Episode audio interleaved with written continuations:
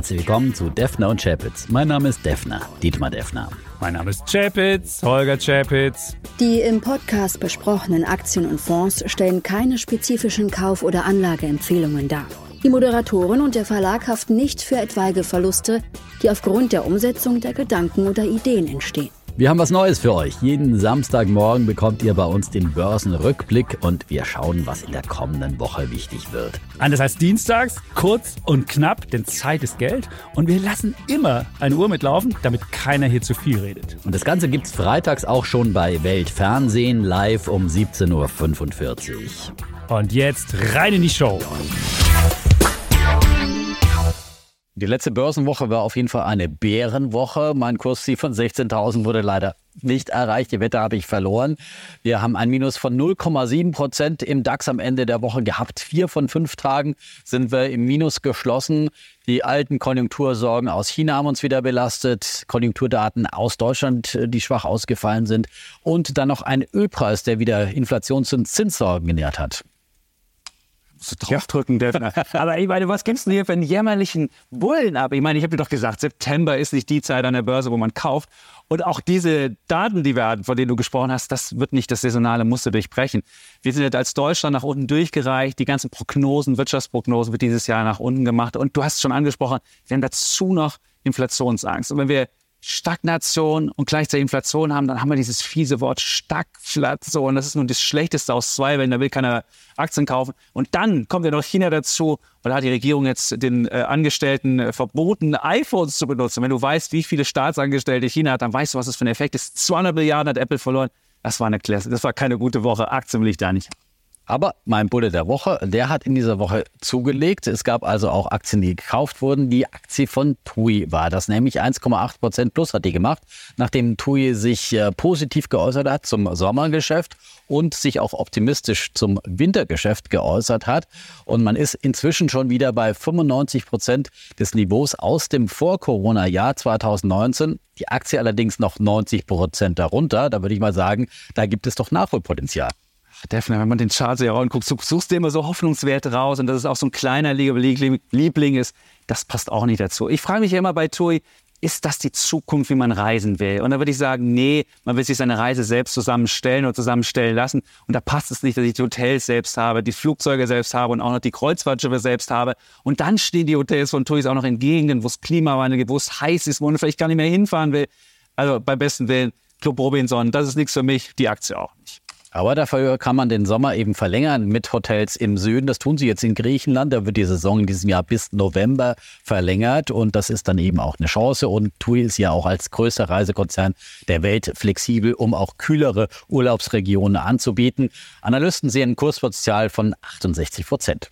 Wenn ich mir im Sommer leisten kann, die Urlauber rauszufliegen, weil die Wälder immer brennen, gut, dann behalt du deine TUI. Mein Bär der Woche ist Aurubis. Äh, kennt man vielleicht noch unter norddeutscher Affinerie. Eigentlich ist es eine Aktie, die eigentlich in die Zeit passt. Recycling. Es geht ja um Wiederverwertbarkeit. Und das braucht man eigentlich. Aber was ist das Problem? Man hat festgestellt, dass man beklaut worden ist. Diebstahl in dreistelliger Millionenhöhe. Und dreistellige Millionenhöhe ist ungefähr ein Drittel des Jahresgewinns, der einfach so weg ist. Man fragt sich so, hat da jemand einfach auf dem Gelände äh, Schrott geklaut? Nee, das ist noch ein bisschen raffinierter.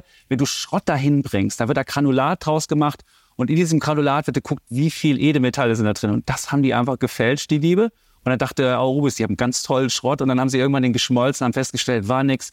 Und das war schon mal im Juni der Fall. Da haben sie 25 Millionen schon mal abschreiben müssen. Also wenn man das nicht unter Kontrolle kriegt, das ist keine Aktie, die ich haben will. Eckner Schrott mag ich ja normalerweise, ja. das wissen die Podcast-Hörer. Ja. Äh, aber das ist auch keine Aktie für mich, weil Kupfer ist sicherlich momentan in dieser abkühlenden Weltkonjunktur auch nicht der heißeste Scheiß, den man unbedingt haben will. Und Arubis ist natürlich mit dem Standort in Deutschland und den hohen Energiepreisen auch nicht äh, am idealen Standort, um Kupfer mit einer hohen Energie, äh, mit einem hohen Energiebedarf eben zu schmelzen. Deswegen deswegen lasse ich die Finger weg. Kupfer ist aber für die Energiewende schon ganz wichtig. Ich habe selbst die Aktie, behalte sie auch, aber wer jetzt nicht da investiert ist, braucht es auch nichts machen. Kommen wir zum Thema. Und das Thema der Woche ist wirklich das Thema schlechthin. Der Ölpreis brennt über 90 Dollar gestiegen. Und warum ist 90 so wichtig? November hatten wir das letzte Mal den Preis über 90 und jeder weiß, November 8,8 Prozent Inflation hatten wir damals. Und was es mir klar gemacht hat, dass der Ölpreis ein sehr oder das Öl ein sehr politischer Rohstoff ist. Denn der Hintergrund dieser Woche war, dass die Saudis und die Russen beide bekannt gegeben haben, die haben ja so zwischenzeitlich mal ihre Förderung gekürzt, dass sie das verlängern wollen bis Jahresende.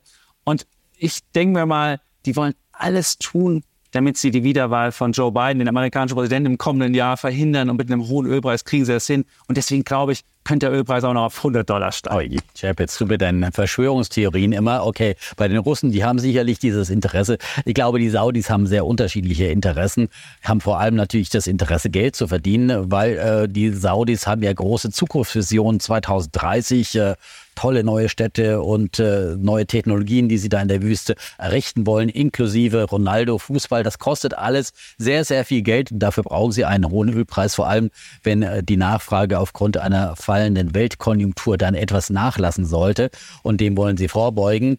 Und ähm, das ist natürlich aber in der Tat ein Problem, vor allem für die Amerikaner, da gebe ich dir recht, äh, denn wenn jetzt äh, die Inflation durch den Ölpreis wieder getrieben wird, äh, dann müssen möglicherweise die Notenbanken gerade in Amerika, die Zinsen doch noch weiter anheben.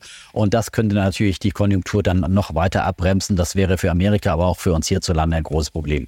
Ja, vor allen Dingen ist es für den amerikanischen Präsidenten ein großes Problem, weil Amerika ist ja noch die Petronation und die Leute wählen auch so, wie es an der Zapfsäule mit den, mit den Preisen ist. Und die Zapfsäulenpreise sind jetzt schon so hoch wie seit, seit der Dekade nicht mehr, wenn man diese, ähm, ähm, diese Zeit anguckt im Jahr, wo, wo sie eigentlich normalerweise fällt.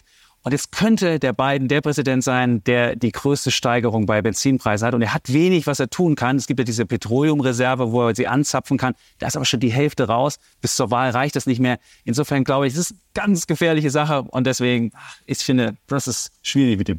Aber ich glaube, er hat eben noch diplomatische Druckmittel gegenüber den Saudis, denn die Amerikaner sind immer noch militärisch eine Schutzmacht im Mittleren Osten. Sie sind Waffenlieferant für die Saudis und den können sie einfach auch nicht so einfach austauschen. Wenn sie Waffen von den Amerikanern haben, brauchen wir da auch die Ersatzteile dafür. Also da gibt's doch große Interessen und die Saudis sind ja auch etwas am Anwandeln mit Israel. Da braucht man auch die Amerikaner mit und da haben sie, glaube ich, schon noch äh, Druckmittel diplomatischer Natur auf amerikanischer Seite und glaube nicht, dass die Saudis un unbedingt den Trump wollen. Der ist ja auch unberechenbar in all diesen politischen Aktionen. Und äh, von daher denke ich schon, äh, dass die USA da was machen können. Möglicherweise sogar beim G20-Gipfel jetzt äh, in Indien, dass es da auch Gespräche zwischen Biden und dem saudischen Kronprinzen geben könnte. Es wird auf jeden Fall die nächste Börsenwoche das alles beschäftigen. Und da gibt es zwei wichtige Daten, nämlich die Inflationsdaten aus Amerika die könnten möglicherweise unter dem hohen Ölpreis im August auch schon leiden. Und die EZB-Zinsentscheidung geht die Mehrheit ja davon aus, dass äh, es eine Zinspause gibt. Wenn es da eine negative Überraschung gibt in Form einer Zinsanhebung, dann wird das doch die Börsen ganz schön belasten. Deswegen sehe ich nächste Woche eher das Risiko, dass der DAX äh, im Minus schließen könnte. Oh, da muss ich ja hier fast die Bullen eher retten, wo du hier ins Bärenlager übergewendet bist. Also ich glaube nicht, dass die EZB die Zinsen anheben wird. Wenn, wenn man abwägt in der EZB und sagt, Inflation auf der einen, Wirtschaftsabschwächung auf der anderen, da wird man auf jeden Fall sagen, nee, die Wirtschaft muss man unangetastet lassen. Und ich glaube schon, dass sie sagen wird, die EZB, wir sind noch nicht am Ende, aber wir machen erstmal eine Pause. Und was die Inflationszahlen in Amerika anbetrifft, da glaube ich schon, da sind ja die Mieten jetzt gefallen zuletzt. Vielleicht gibt es da eine positive Überraschung. Also würde ich jetzt so ganz leicht dagegen setzen. DAX vielleicht 15.700, das wäre so seitwärts oder höher. Okay, die Wette gilt, aber ich verliere sie natürlich gerne und wir werden es nächste Woche auflösen. Das war's auf jeden Fall für diese Woche bei Defner und Chapitz. Wir sagen Tschüss und Ciao. Und wer mehr Streit haben will, der schaltet einfach ein. Den Podcast immer dienstags bei Welt und überall, wo es Podcasts gibt.